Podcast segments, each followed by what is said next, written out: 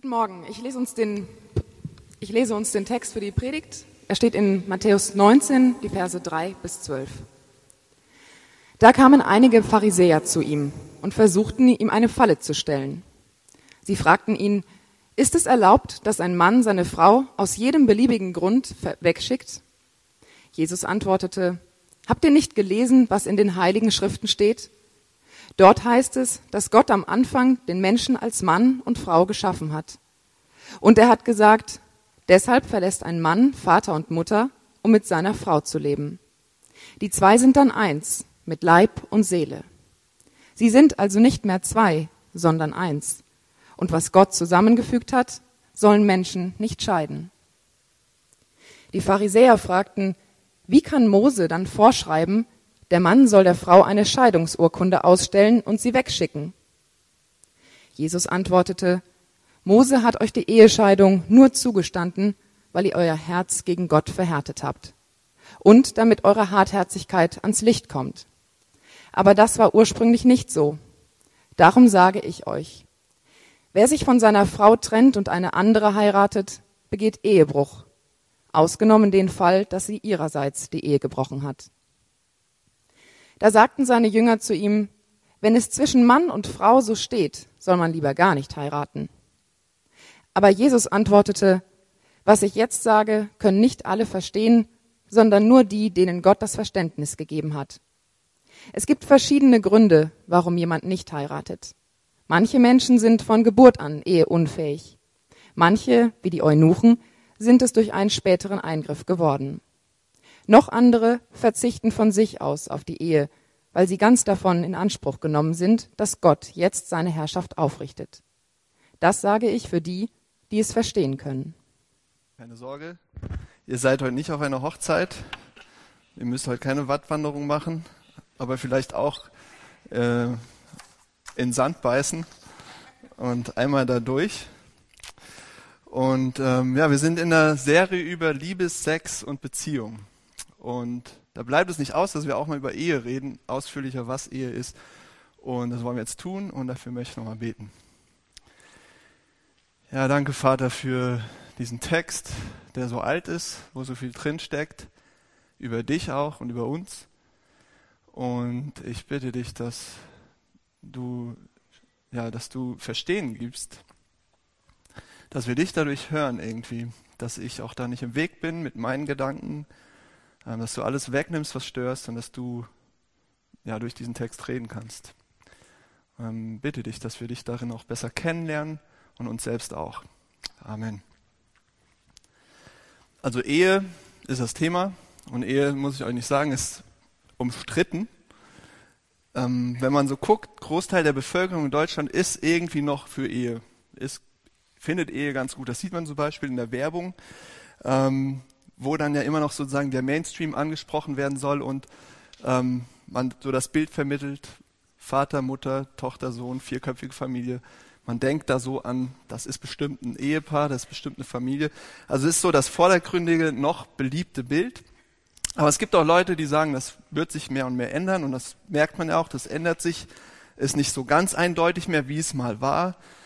Ähm, jetzt war gerade ein Artikel in der Zeitung Anfang April über die Ehe Leid, wie sie in Frankreich möglich ist. Ähm, ganz einfach gesagt, zusammengefasst ist das eine auf die moderne Gesellschaft leichter zu lösende Verbindung. Ähm, hält in Frankreich übrigens besser als die Ehe, die alte Ehe so, aber ist leichter zu lösen, ist nicht ganz so kompliziert, ist ähm, irgendwie was einzuordnen zwischen einer Lebensgemeinschaft und einer Ehe, wie sie mal war und wie sinnvoll das eben wäre, das einzuführen, auch hier oder in der Schweiz oder anderswo, darüber wird gerade auch diskutiert. Genau, und wir haben die letzten Wochen darüber nachgedacht, wie Sex zum Beispiel sowas ähm, werden kann, äh, wie zu, zu Mythos oder wie das geworden ist. Ähm, und der Mythos lautet, du musst Sex haben. Ja? Um erfülltes, glückliches, gutes Leben zu führen, musst du richtig guten Sex haben. Also Sex verspricht uns so ein bisschen was fast religiöses, spirituelles, so ein bisschen Himmel auf Erden. So Erfüllung, Sinn, Bedeutung, Schönheit. Und bei Ehe ist das so ein bisschen anders mittlerweile. Das ist ambivalent. Zum einen bleibt diese Hollywood-Ehe ein Ideal, die man so durch äh, die, die Magazine und durchs Fernsehen so huschen sieht, so perfekt zusammenpassende Typen, attraktiv, sexy, erfolgreich, sozial engagiert, smart, humorvoll.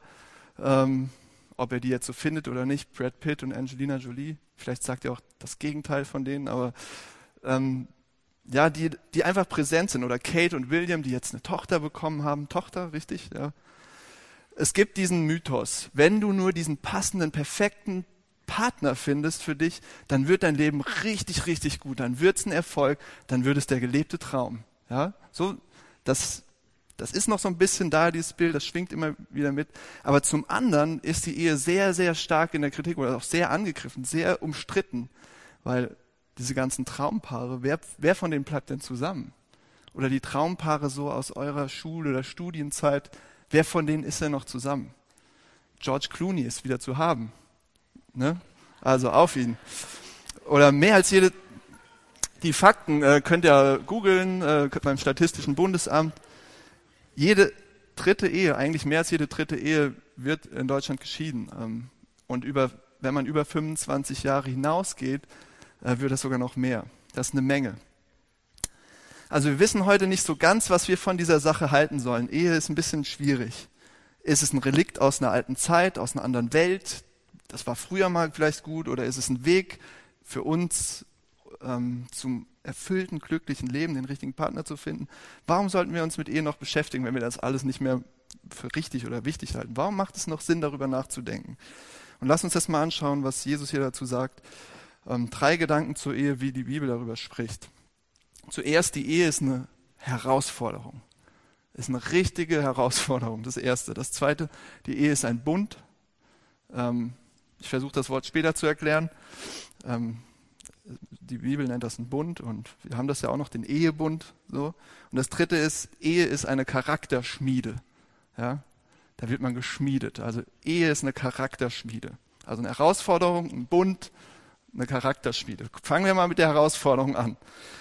Vor, vor kurzem ist mir das wieder klar geworden, als mir jemand gesagt hat, ähm, ja, wie anst also, als ich mit jemandem gesprochen habe, wie anstrengend muss das sein ähm, für einen Single manchmal in unserer Welt, in dieser Stadt heute.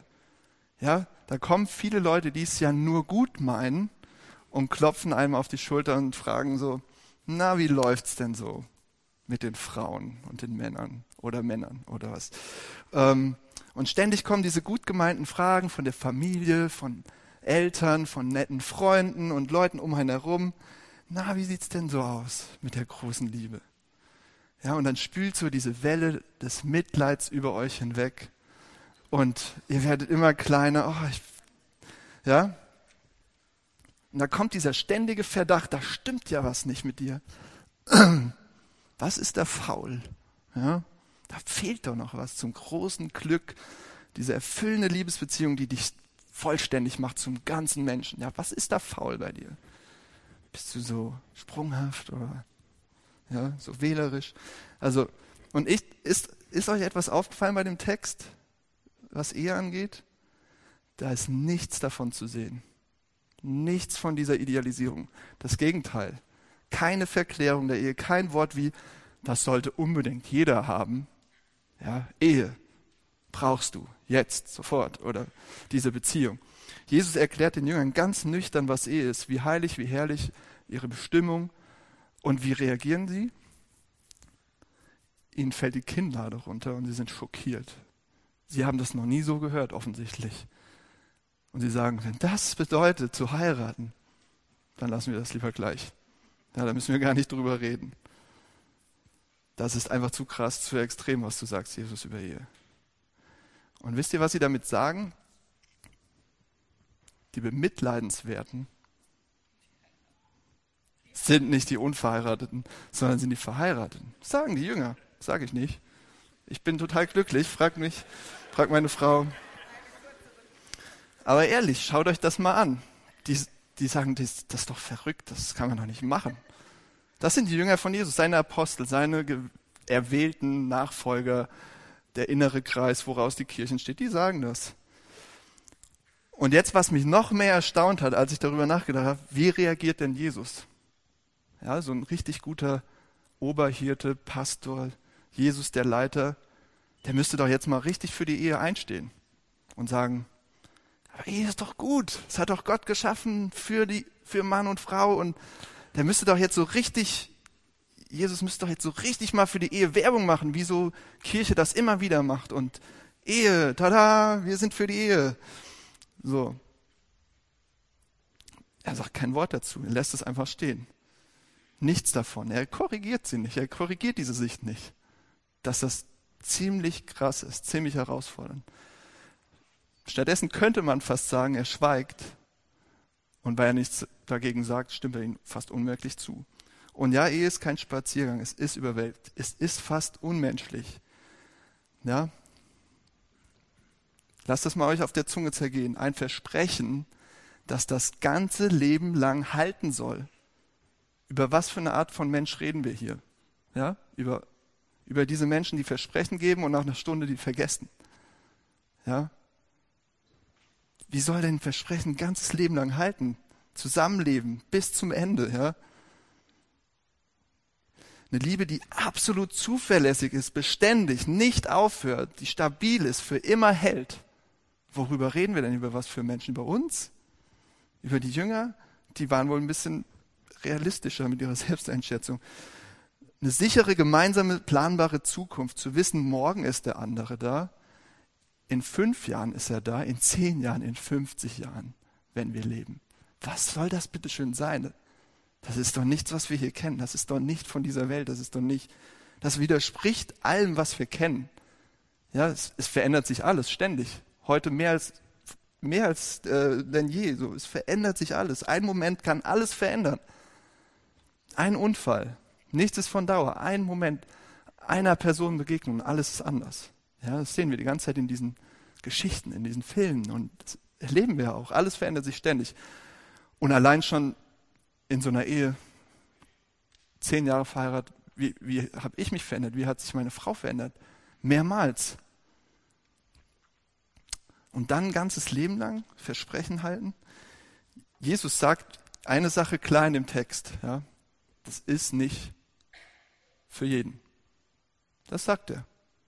Im Text von letzter Woche hat Paulus etwas ganz Ähnliches gesagt und das ist interessant. Wenn das Neue Testament über Ehe redet, dann spricht sie nie von was Absolutem, Alleinstehenden, was für alle die Erfüllung ihrer Träume ist. Niemals. Paulus hat es letzte Woche in 1. Korinther gesagt.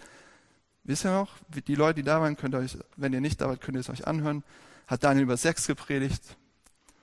Ähm, aber da stand das, bei Jesus steht das im Neuen Testament. Die Ehe steht nicht für sich allein. Es ist immer die Rede von einem alternativen Weg, der genauso gut möglich ist, der genauso menschlich ist oder auch schwer ist, herausfordernd ist, aber der genauso ein Weg ist, nämlich unverheiratet bleiben. Okay, andere Predigt. Ich weiß, die Predigt ist wichtig und die wäre dran jetzt, aber ich predige jetzt über Ehe, sorry. Ich müsste darüber jetzt eine ganze Predigt noch halten, aber jetzt geht's weiter mit Ehe. Wie um alles in der Welt ist es möglich, sich für Ehe zu entscheiden?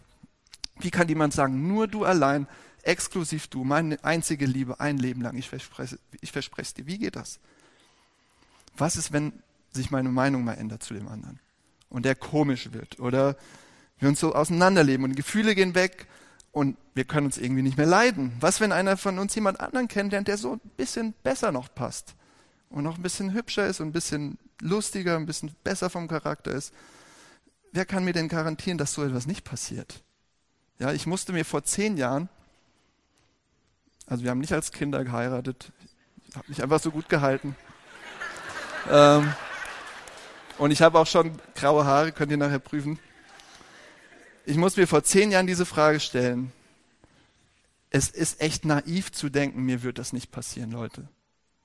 Egal, was ihr für eine tolle Kindheit hattet und für tolle Eltern und was ihr für tolle Werte habt. Es ist naiv zu denken, uns wird das nicht passieren. Mit uns passiert das nicht. Wir sind noch so auf einem guten Weg.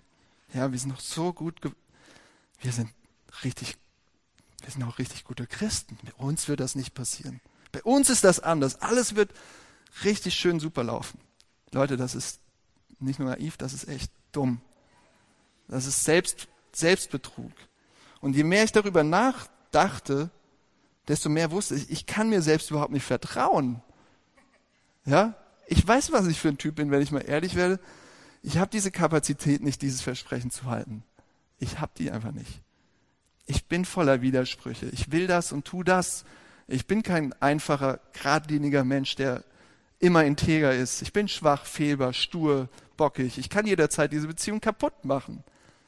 Das wusste ich und das weiß ich immer noch. Wie, wie, kann, wie kann man trotzdem dazu kommen, diese Entscheidung zu treffen? Wie kam ich dazu, vor zehn Jahren meiner Frau dieses Versprechen zu geben?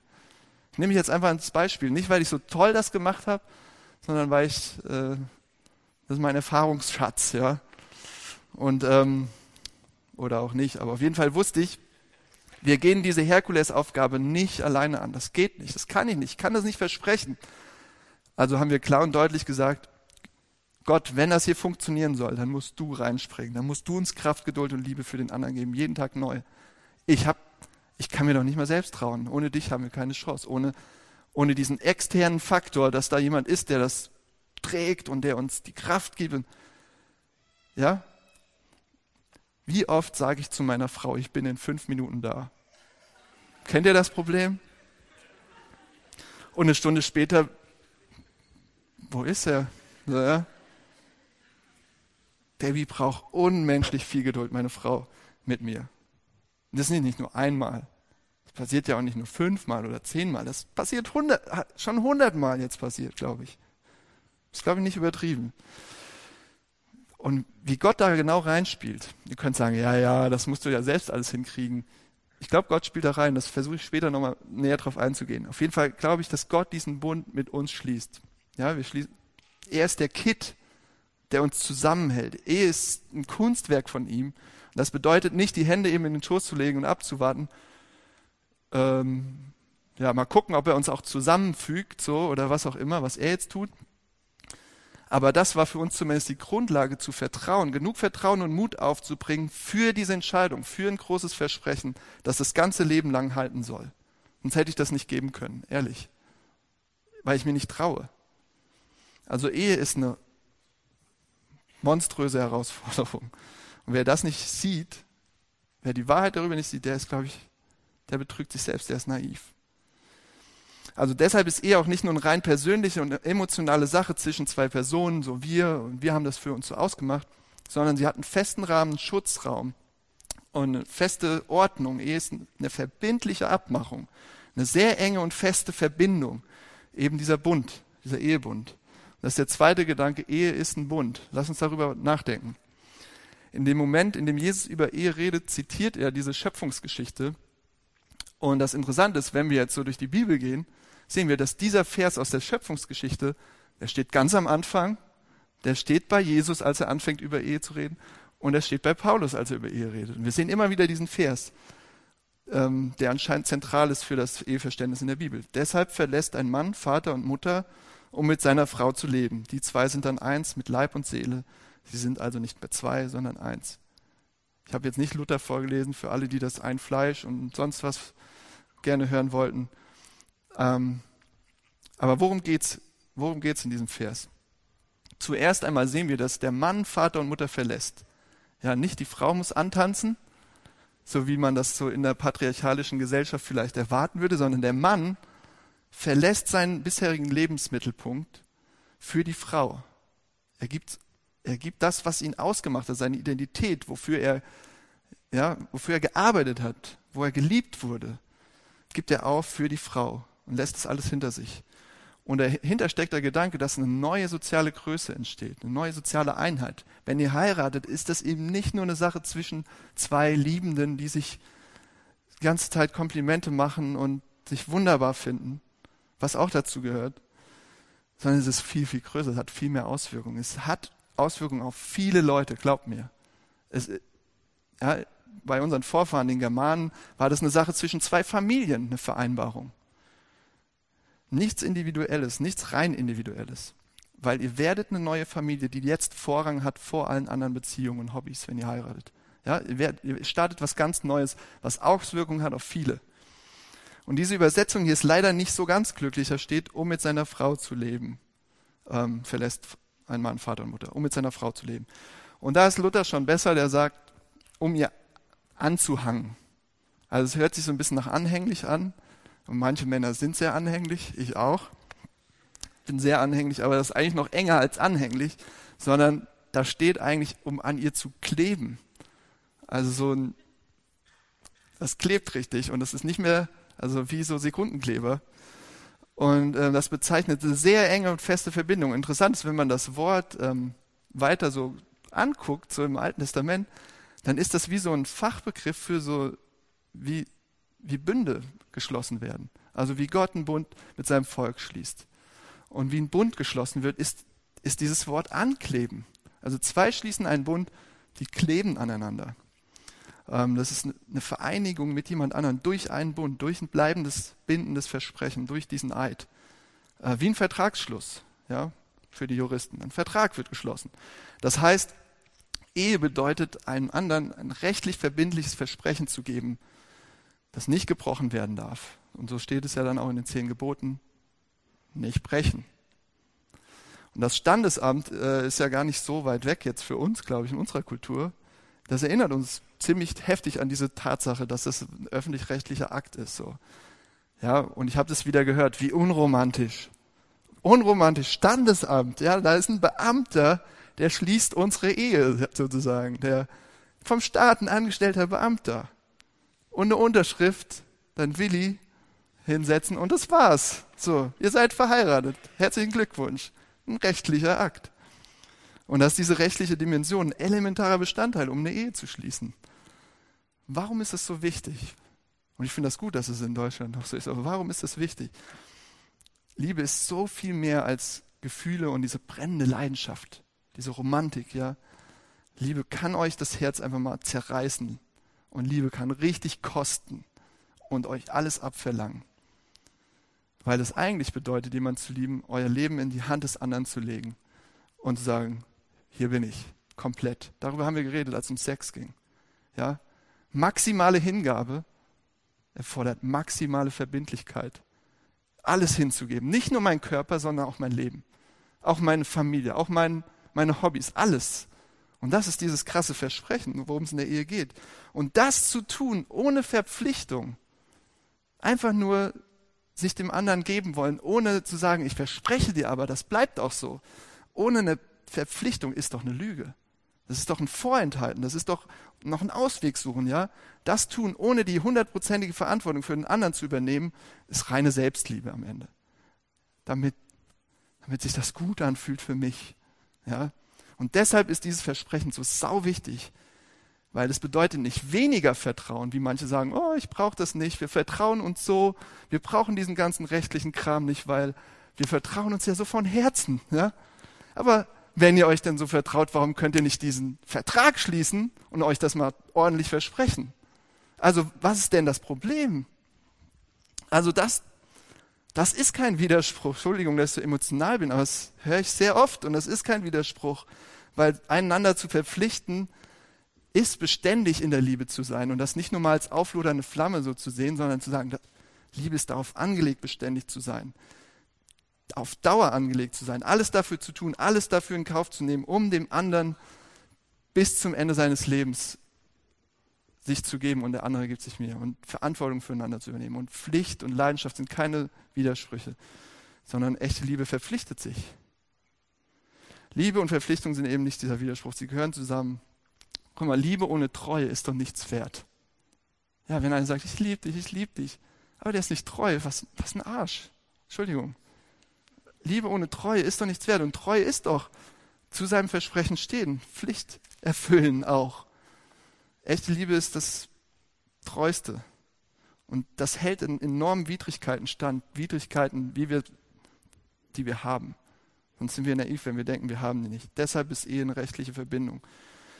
Okay, sich einander zukünftige Liebe und Treue versprechen, das müsst ihr euch mal überlegen, was, wie kann ich jemandem versprechen, in Zukunft zu lieben? Wie ist das möglich? Wie kann ich den anderen auf einer alltäglichen Ebene achten, lieben, ehren? Nicht nur so mal im Trauversprechen, sondern wie geht das denn? Und ich bin davon überzeugt, es bedeutet zuerst, sich dazu verpflichten, das Versprechen zu halten durch Taten der Liebe. Nicht nur Gelaber, nicht nur bla bla, wie schön du bist und hat alles seinen Platz. Ja? Aber durch Taten muss es sich beweisen. Das passiert in diesem grauen Alltag in vielen kleinen Dingen, in ganz vielen verschiedenen Dingen. Zum Beispiel, ein Beispiel in Auseinandersetzungen mit den Eigenarten des anderen. Ja? Hat, hat euer Partner Eigenarten, die ihr schwierig findet?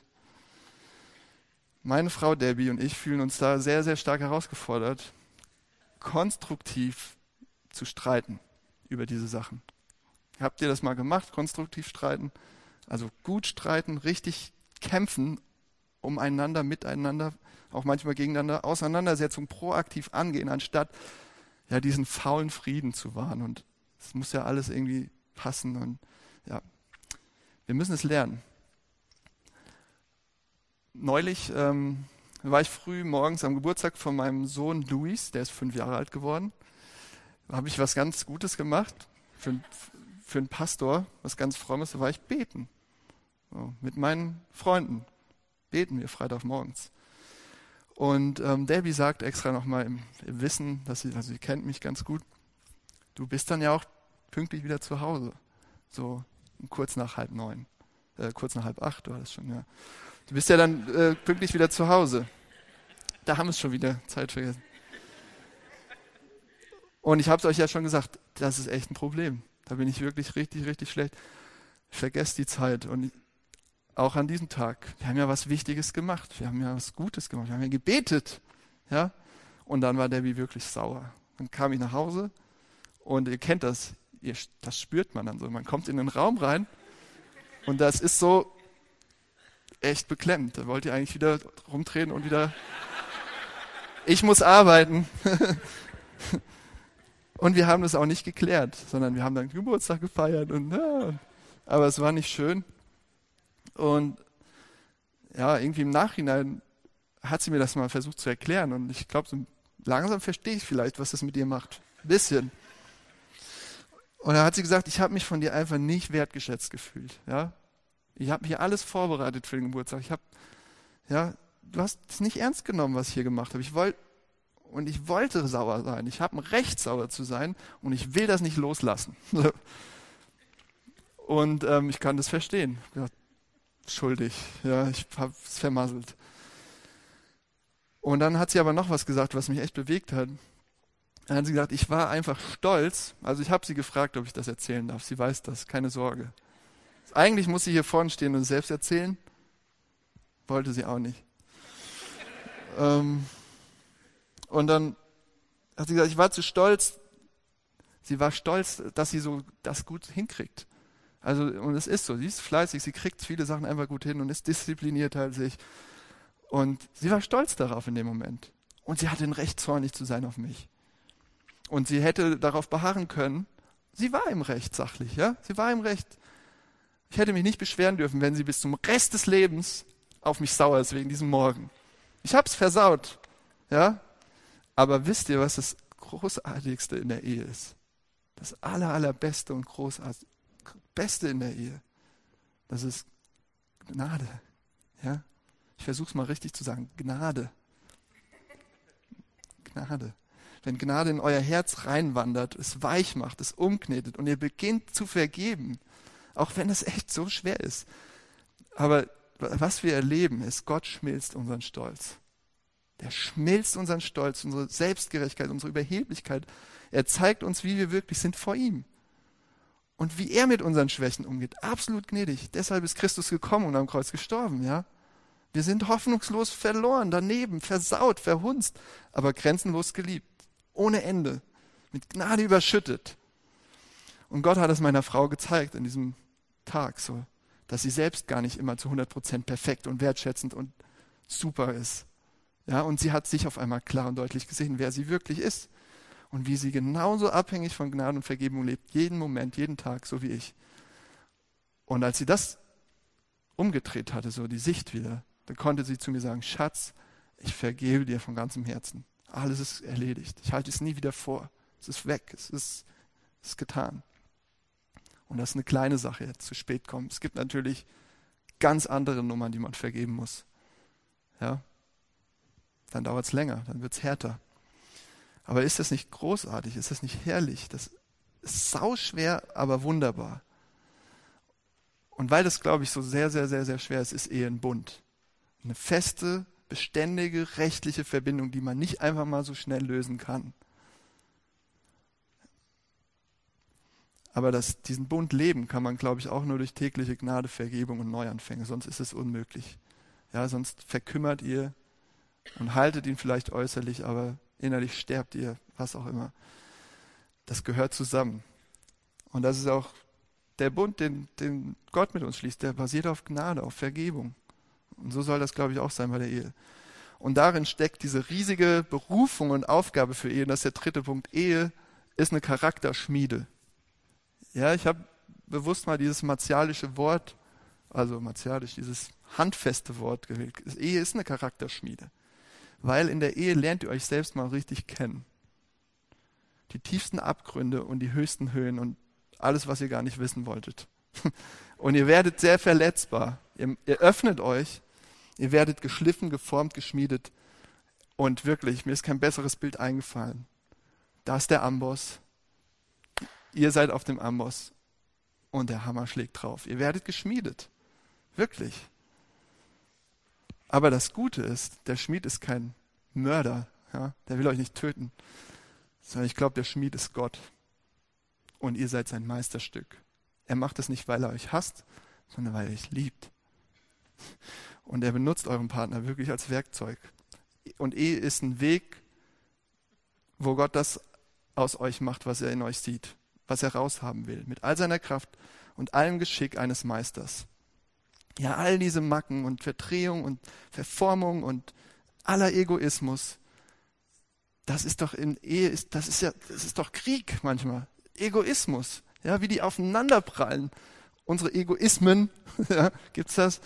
Und ähm, aber wie Gott da schleift und arbeitet und den anderen benutzt als Werkzeug, damit ich endlich mal checke, verstehe, was ich für ein Typ bin und wie viel Gnade und Vergebung ich eigentlich brauche. Und dann ist es umso mehr Wahrheit, wenn ihr zu eurem Partner sagt, Schatz, du bist der Hammer. Ja? Ist es. Der ist ein Hammer. Euer Partner ist tatsächlich ein Hammer. Ja? Aber nicht einer, der euch einfach nur zerquetschen will, sondern einer, den Gott schwingt. Und der hört nicht auf zu hämmern, bis ihr so seid, wie er sich das gedacht hat. Ja, Ehe ist eine Charakterschmiede. Okay, Anwendung, falls ihr noch nicht verheiratet seid. Für euch habe ich noch nicht so viel gesagt, Entschuldigung, aber ich probiere es jetzt. Macht euch zu 100 Prozent klar, wen ihr da heiratet. Also 100% geht nicht, haben wir vorhin schon gehört, nicht alles bis zum Ende durchdenken, aber macht euch zu 90% klar, wen ihr da heiratet. Vielleicht. Gott wird diese Person nutzen, um an euch zu arbeiten. Vielleicht auch, selbst wenn ihr nicht an Gott glaubt, diese Person wird an euch arbeiten. Und ihr werdet euch aneinander, aneinander abarbeiten. Und ähm, ihr werdet geformt.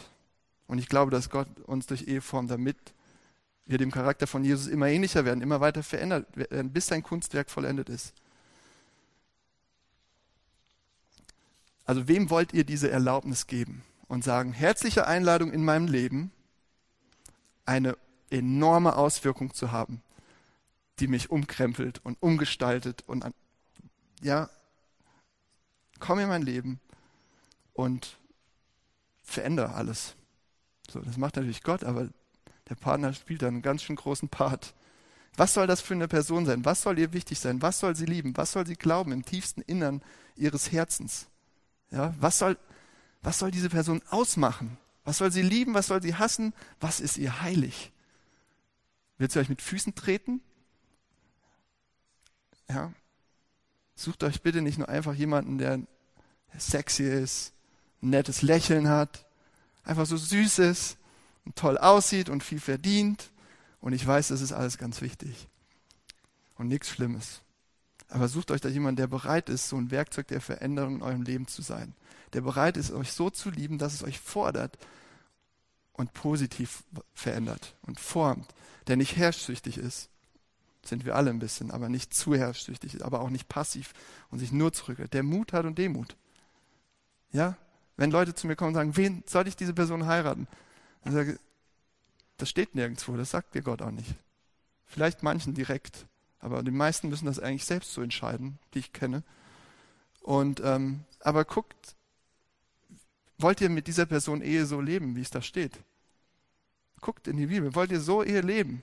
Mit dieser Person? Könnt ihr das? Wollt ihr das? Wollt ihr euch so schleifen lassen, formen lassen? Okay, wenn ihr bereits verheiratet seid, Pech gehabt.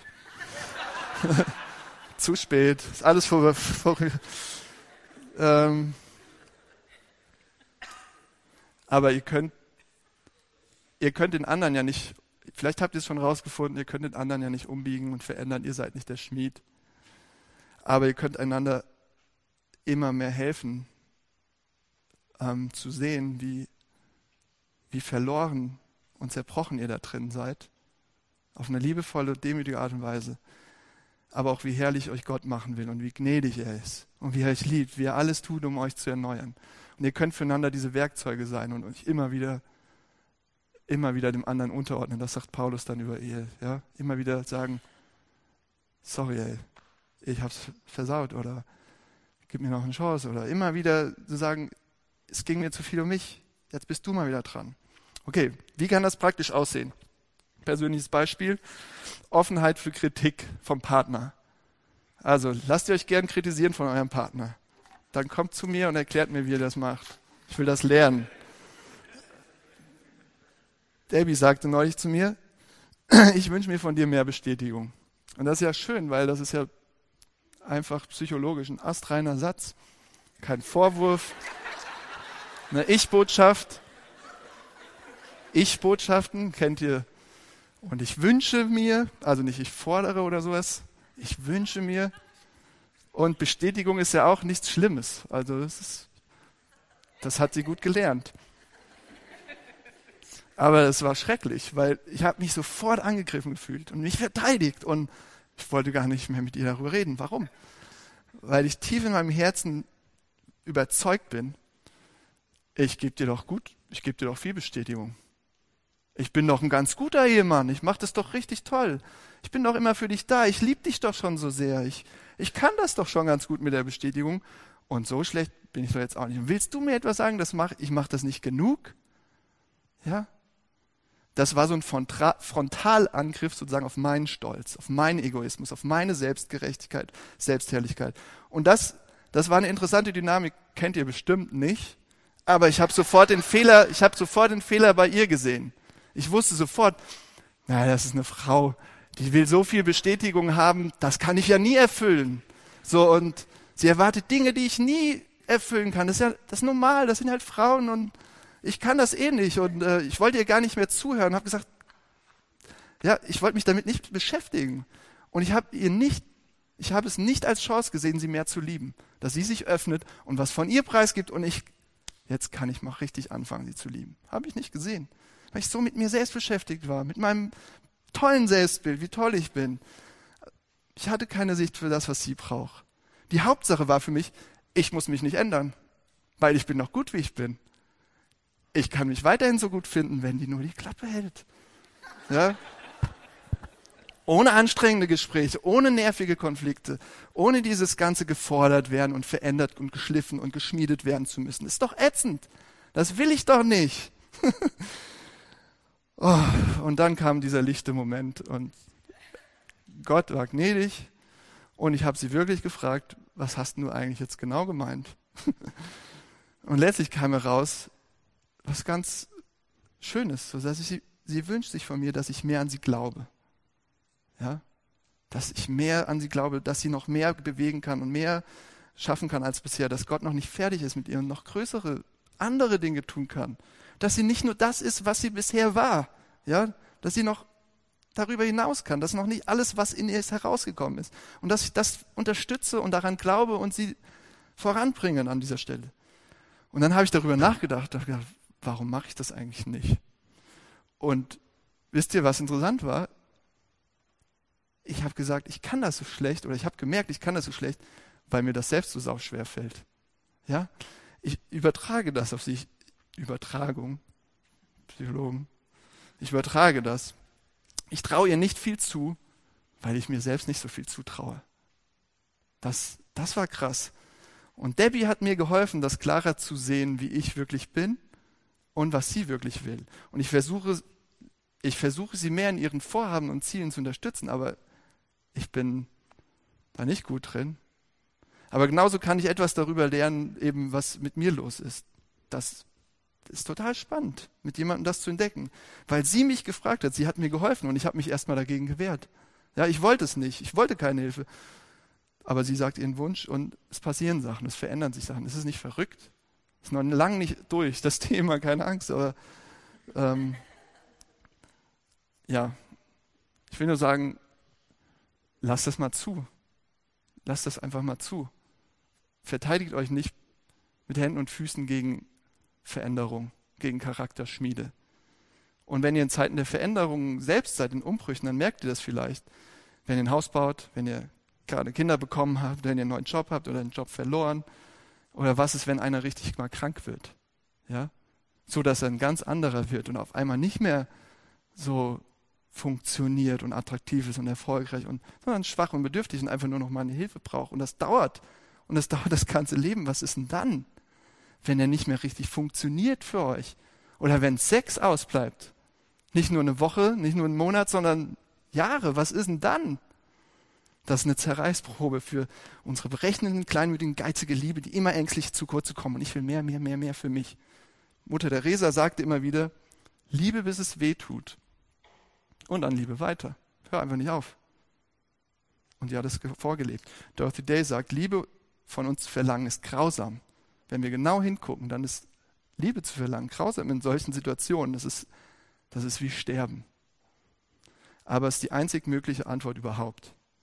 Und am Ende reden die, und am Ende geht es, glaube ich, in der Ehe um diese krasse göttliche Liebe, die wir in Christus sehen, die sich selbst ganz hergibt für uns.